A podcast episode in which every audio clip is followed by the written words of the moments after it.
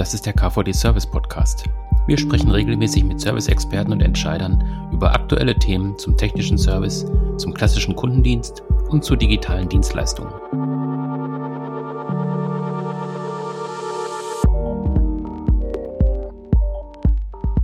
Superkraft Mensch, warum der Mensch im Service den Unterschied macht. So heißt ein neues Buch, das Dr. Feri Abul Hassan gerade herausgegeben hat.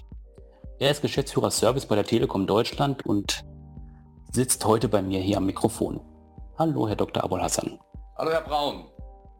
Schöner Tag, gutes Wetter. Ich hoffe, es geht gut. Ja, perfekt. So kann es eigentlich bleiben. Ähm, ich habe letzte Woche ein Posting äh, von Ihnen gesehen bei LinkedIn. Das fand ich auch ganz witzig. Da war das Wetter auch noch gut. Ähm, da haben Sie im Auto, äh, Autokino gestanden. Allerdings jetzt nicht im Auto, sondern tatsächlich vorne auf der Bühne. Das fand ich ganz witzig. Ähm, das war eine interne Telekom-Veranstaltung. Können Sie ein bisschen sagen, was Sie da gemacht haben? Das fand ich wirklich sehr, sehr witzig irgendwie. Ja, das war echt eine coole Sache. Also meine Kollegin, die Claudia Juncker, für den Rechtsbereich äh, äh, ähm, verantwortlich, hat ihr Team zu einem Kickoff zusammengebracht, was in oder ja immer noch in der Corona-Zeit gar nicht so einfach ist und hatte eine gute Idee, die andere jetzt vielleicht auch schon mal gemacht haben, aber für so ein Firmen-Event noch nicht viele.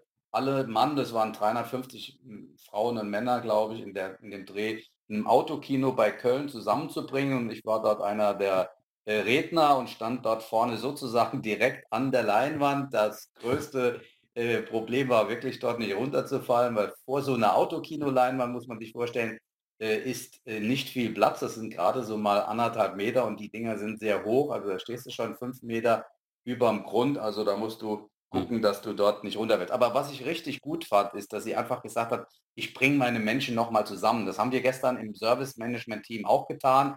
Äh, mit den richtigen Abstandsregeln, mit ein bisschen Fantasie, kannst du durchaus auch das, was wir Menschen immer noch mal brauchen, nämlich die Begegnung schon äh, äh, hinbekommen. Und das fand ich eben gut, dass sie das gemacht hat. Das war jetzt schon so ein bisschen Corona-bedingt auch, ähm, dass es eben so stattgefunden hat, zwangsläufigerweise. Äh, und Corona ist auch so ein bisschen das Stichwort, auf das ich jetzt am, ein, äh, am Anfang eingehen möchte, wenn wir jetzt über das Thema Service sprechen. Mhm. Ähm, weil ich glaube, wenn man jetzt nochmal so die letzten halben Jahr, das letzte halbe Jahr ähm, Revue passieren lässt, und da auch nochmal auf den Service guckt, gerade auf den Telekom-Service, ich glaube, es gab noch nie so viele positive Rückmeldungen auch zum Telekom-Service. Ähm, ist das so ein Eindruck, den Sie auch teilen würden? Also es gab ja wirklich aus vielen Ecken einfach super, dass ihr da wart, super, dass das äh, geklappt hat. Auch jetzt der Wechsel ins Homeoffice, super, dass ihr da wart, dass es so schnell ging. Ähm, ist ja, das so ein Eindruck, den Sie teilen würden? Absolut, den teile ich und äh, das freut mich auch und das verdienen auch die Menschen, die für die Menschen draußen da waren. Ähm, Service ist ein äh, Geschäft von Menschen für Menschen und wir haben am Anfang der äh, Corona-Krise relativ schnell reagiert und wir haben etwa äh, 20.000 Menschen im Innendienst. Davon arbeitet schon etwa ein Teil wie 4.000 in der Größenordnung zu Hause, aber für die restlichen 16.000 galt es dann möglichst schnell und ich rede hier über Stunden und ein, zwei Tage, die dann sicher ins Homeoffice zu schaffen. Das ging los von der Frage, wie beschaffen wir dort äh, auch das notwendige Rechnermaterial, wie machen wir es das Routing so, dass der Kunde draußen gar nicht spürt, dass er jetzt mit verteilten Service-Centern arbeitet. Und wir haben das relativ schnell geschafft in zwei, drei Tagen und haben dann sozusagen aus 18.000 Service-Centern deutschlandweit äh, die Kunden in Deutschland bedient. Und das hat gut funktioniert, zusammen mit den Netzen, die stabil waren, zusammen aber auch dann mit dem Service, den wir nicht, nicht nur im Innendienst, sondern auch im Außendienst äh, erbracht haben. Das ging ja sehr viel auch vielleicht mal unter, dass es äh, bei Service ja auch darum geht, zu Menschen ins Haus zu gehen. Und das haben meine Kolleginnen und Kollegen mit ganz viel Mut und mit äh, ganz viel Engagement gemacht. Das war in den ersten Wochen, Herr Braun, wenn Sie sich erinnern, in den ersten Tagen nicht so einfach. Da wussten mhm. wir alle noch nicht, wie die Krankheit einzuschätzen war. Und äh, ähm, ich weiß selber, ich bin dort mit Außendienstlern mitgegangen und wir hatten dort wirklich Momente, wo wir gesagt haben, sollen wir jetzt wirklich hier äh, zu jemand Erkrankten ins Haus und was für eine Schutzausrüstung brauchst du? Ähm, das hat ähm, das hat sich mittlerweile alles etwas normalisiert, aber die Anfangszeiten waren dort äh, durchaus sehr angespannt. Aber das haben wir gut gemeistert und da bin ich wirklich sehr stolz auf erstens meine Menschen und meine Mitarbeiterinnen und Mitarbeiter, aber auch auf unsere Firma. Und ich glaube, damit haben wir auch gezeigt, dass neben Sanitäter, neben äh, ähm, auch äh, Kassiererinnen im Supermarkt, neben Polizei Hilfskräften etc. pp auch die Telekommunikationsindustrie eine kritische Infrastruktur ist und die steht ihren Mann, wenn es darauf ankommt. Mhm, jetzt kann man ja sagen, ähm, diese positive Erfahrung oder diesen Schwung, den Sie haben, den sollte man jetzt auch mitnehmen. Ähm, ich könnte mir vorstellen, dass daraus auch so ein bisschen, ähm, die Buchidee resultiert. Also Superkraft Mensch haben Sie es ja, betitelt. Dann noch eben mit diesem Untertitel hatte ich vorhin schon kurz erwähnt, äh, warum der Mensch im Service den Unterschied macht. Das ist ja dann der Fokus, den Sie setzen auf den auf den Menschen. Vielleicht können Sie da ein bisschen noch mal was genau sagen, ähm, ähm, Also was in der Tat, was da in Ihre Idee auch Tat ist? Mhm, also in der Tat setzen wir, äh, seit 3 Jahren, seitdem wir den Service auf eine ganz neue, äh, Reise geschickt haben und gesagt haben: „Wir wollen den Kunden in den Mittelpunkt stellen und um das zu tun, musst du die Menschen“ und damit meine ich die eigenen Menschen, die mit dem Kunden zu tun haben, auch in den Mittelpunkt stellen. Das war und ist unsere Serviceformel von Beginn an und das Buch haben wir ja auch, äh, von langer Hand mit vielen, Menschen, die auch dieses Thema mit begleiten und unterstützen, auch, äh, herausgebracht. Und es ist unsere Herr Braun, es ist unsere Devise und es ist auch mein ganz klares Credo zu sagen: „Wenn du den Kunden in den Mittelpunkt stellst, etwas, was viele sagen und nicht jeder erreicht und schafft, dann musst du auch die Menschen, die mit ihm täglich zu tun haben, in den Mittelpunkt stellen.“ Das ist dann am Ende das was den Unterschied macht. Du musst natürlich diese Menschen, die Frontliners in den Shops, in den Servicecentern, im Außendienst mit bester IT unterstützen. Also Digitalisierung spielt hier schon eine starke Rolle, aber immer nur zur Unterstützung des Menschen. Mein ganz klarer Belief ist, im Service macht der Mensch den Unterschied. Keine künstliche Intelligenz der Welt kann den Menschen im Service ersetzen. Das limbische System ist etwas, was den Menschen empathisch macht, was ihn auf den Menschen eingehen lässt und das brauchst du im Service. Dafür ist jede einzelne Kundensituation einfach zu verschieden, als dass du einfach nur roboterhaft, automatisiert, standardisiert auf die Kunden zugehst, sondern du musst wirklich empathisch, auch gegebenenfalls individuell und spontan, aber mit einem hohen Wissen reagieren können. Mhm, Sie haben gerade schon gesagt, es sind, äh, viele Autoren dabei in diesem Buch, die tatsächlich auch in dieser in diesem Bereich unterwegs sind. Ähm, Mhm. in Ihrem eigenen Beitrag haben Sie auch davon gesprochen, dass Service für Sie auch eine Haltung ist. Ähm, können Sie da noch ein bisschen drauf eingehen? Ja, also es gibt ja 2 Dinge, die du im Service immer machen oder die du haben solltest. Du musst helfen wollen und du musst helfen können. Das sind Mhm. eigentlich die 2 wichtigsten Ja. Zutaten.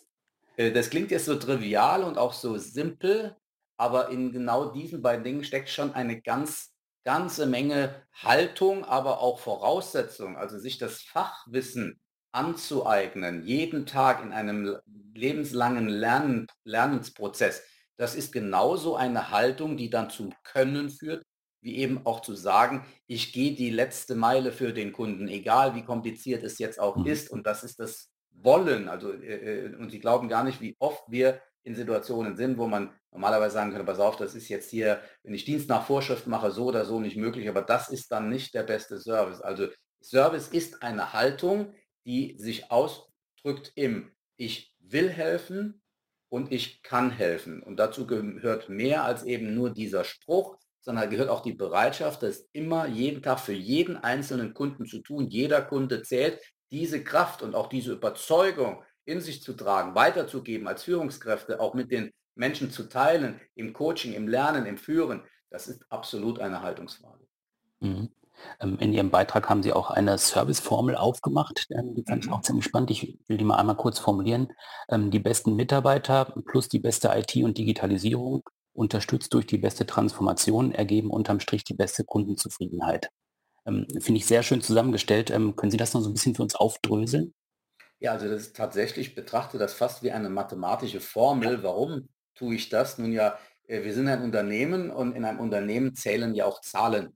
Und, ähm, es geht am Schluss ja auch darum, dass du, äh, das Unternehmen profitabel machst. Und in der Vergangenheit, äh, beispielsweise wurden ja Callcenter, ich nutze mal diesen hässlichen Begriff, auch deswegen in die Welt gebracht, weil man gesagt hat, damit kannst du den Verkauf noch mal professionalisieren und kannst ihn noch mehr skalieren und damit noch mehr Profite machen. Und was dann eben rauskam, war, dass man in diesen Callcentern darauf geachtet hat, dass die sogenannte Call-Handling-Zeit beispielsweise möglichst kurz war. Das heißt, jeder einzelne Agent nur wenig Zeit mit dem Kunden verbracht hat, damit er möglichst viel verkaufen konnte. Und diese Idee über Kennzahlen geführte Mitarbeiter bringen am Schluss die größten Profite, äh, war und ist falsch. Warum ist es falsch? Weil am Ende der Kunde auf der Strecke bleibt Der Kunde, der sozusagen abgespeist wird in einer kurzen Zeit, die er auch fühlt, dass er jetzt am Ende vielleicht sogar der störende Faktor ist, der wird dann, wenn er weggedrückt oder weitergeleitet wird, ja nicht sein Problem selber lösen, sondern der ruft ja nochmal an. Mhm. Und nochmal, nochmal, so lange, bis das Thema gelöst ist. Und so häufen sich die Calls für ein einziges Problem. Und deswegen haben wir gesagt, jetzt drehen wir mal den Spieß um. Jetzt sagen wir mal, was wäre denn, wenn wir das Problem beim ersten Mal lösen und uns so viel Zeit nehmen, wie es braucht, das Problem zu lösen. Und auch so viel Wissen und so viel Unterstützung.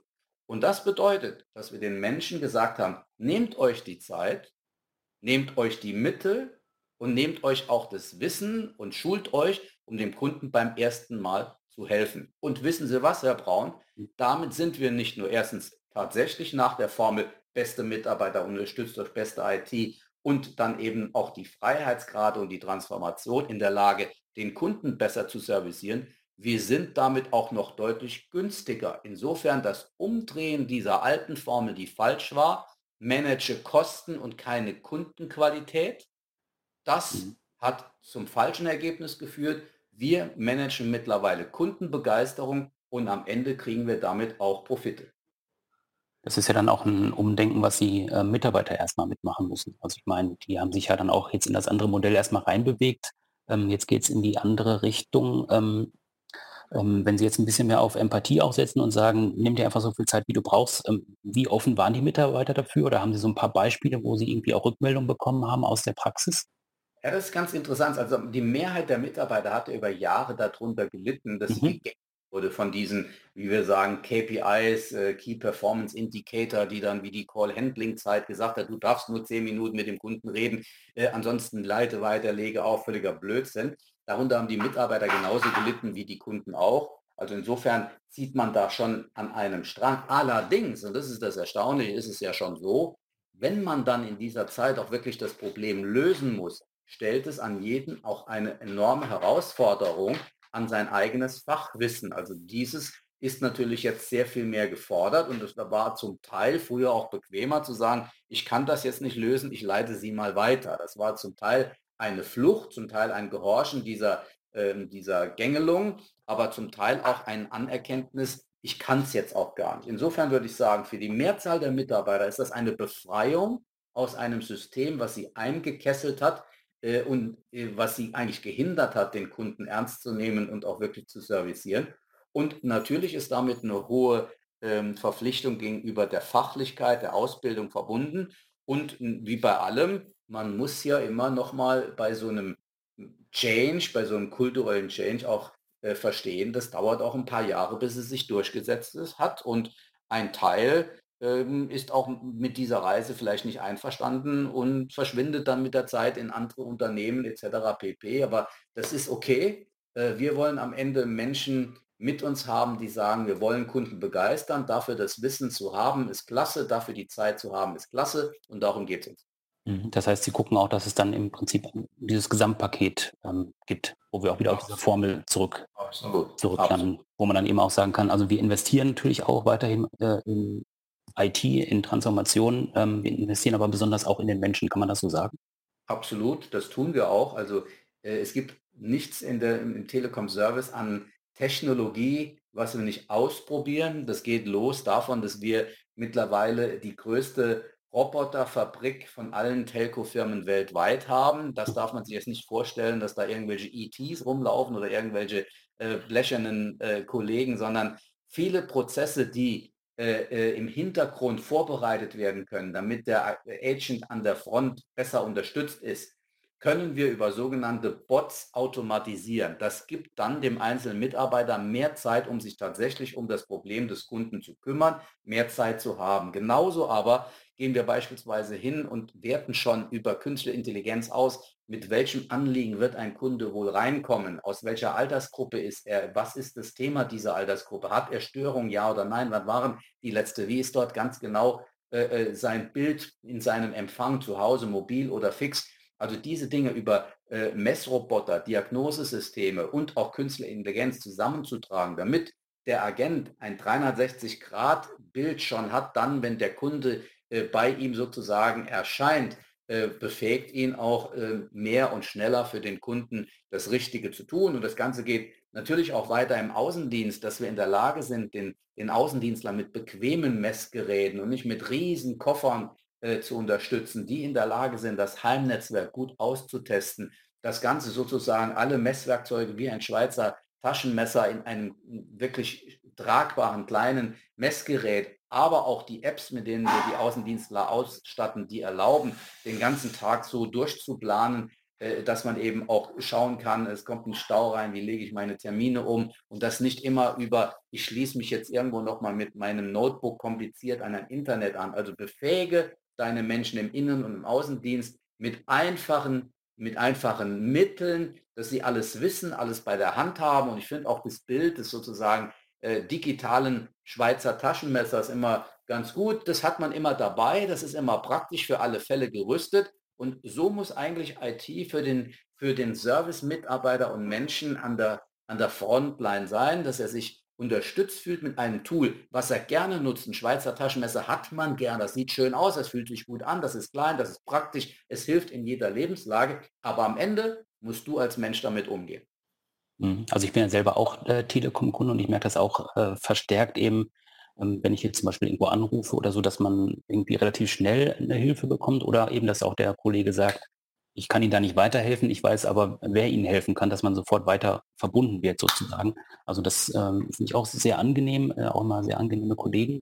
Ähm, wenn wir jetzt zum Schluss nochmal auf Ihre eigenen Service-Erlebnisse auch gucken, also Sie selber jetzt quasi als Kunde irgendwo, ähm, ist das für Sie so, dass Sie dann auch quasi immer die Servicebrille aufhaben? Also wenn Sie jetzt ins Hotel gehen, wenn Sie jetzt einen Mietwagen irgendwie äh, buchen wollen oder eine Reise buchen wollen, haben Sie doch mal die Servicebrille auf und denken dann, oh Gott, warum macht er das so? Oder wollen Sie das nicht so und so machen? Dann ist das für mich viel angenehmer als Kunde. Also passiert das auch? Schauen Sie, Herr Braun, das ist eine super Frage. Ich bin ein sehr unangenehmer Kunde und seitdem ah. ich jetzt Servicechef der Telekom bin, ein noch unangenehmerer Kunde. Äh, also erstens ist es so, wenn Sie als Chef des Services ja letztlich sozusagen der Mensch sind, der an allem schuld ist, und das ist auch in Ordnung, das ist auch mein Job, äh, dann kriegen Sie ein sehr wachsames Auge. So gehe ich also jeden Tag erstens äh, über alle Beschwerden selber persönlich drüber und schaue mir genau an, was die Ursache ist und wie man die abstellen kann. Äh, ich fahre auch jede Woche noch mal einmal immer seit eben dreieinhalb Jahren konstant mit dem Außendienstler raus und gehe auch in die Haushalte unserer Kunden und Menschen. Und das mache ich auch im Innendienst, indem ich alle ein bis zwei Wochen in Service Center gehe. Und über dieses Thema kriegen Sie auch eine eigene Erwartungshaltung und äh, meine Frau kann Ihnen da ein Lied von singen. Sie können mal davon ausgehen, dass wenn ich irgendwo in einer Schlange am Flughafen oder bei irgendeiner Bank oder sonst irgendwo stehe, dass ich 28 Mal frage, warum ist das jetzt so? Warum ist, wenn ich vorne komme, die Kollegin nicht besser vorbereitet? Im Hotel, warum haben die zum achten Mal, obwohl ich schon achtmal da war, immer noch mal die Frage nach meinen Daten? Warum ist das nicht alles vorbereitet? Warum wissen die eigentlich nicht, welches Zimmer ich habe? Wenn ich beim Reiseveranstalter bin, wie kann es eigentlich sein, dass in einer Zeit, wo jeder nach wirklich Touristen und Kunden sucht, trotzdem das ganze Reisen so unbequem ist? Warum ist am Frankfurter Flughafen das so unangenehm, dass wir durch die Sicherheitskontrolle äh, kommen und behandelt werden wie äh, äh, äh, Befehlsempfänger. Also ich glaube, dass auch dort Corona vielleicht für alle nochmal ein Grund wäre, nachzudenken, dass man die Menschen, die die Gehälter zahlen, auch tatsächlich als diejenigen wertschätzt, die die Kunden auch darstellen. Der Kunde zahlt das Gehalt, der Kunde zahlt auch die Existenz. Den Kunden in den Mittelpunkt zu stellen, Sie hören es schon aus mhm. meiner Werfe, da bin ich absoluter Gradmesser und ich finde, nicht nur Telekom muss sich auf die Reise machen, stetig den Service zu verbessern. Ich glaube, das haben ganz viele andere Unternehmen genauso nötig. Gut, ähm, meiner Seite wäre das soweit äh, alles. Herr Braun, hat mir Spaß gemacht. Ja, mir auch Spaß Schönen gemacht. Vielen Dank. Bis dann, ne? Tschüss. Alles klar, tschüss.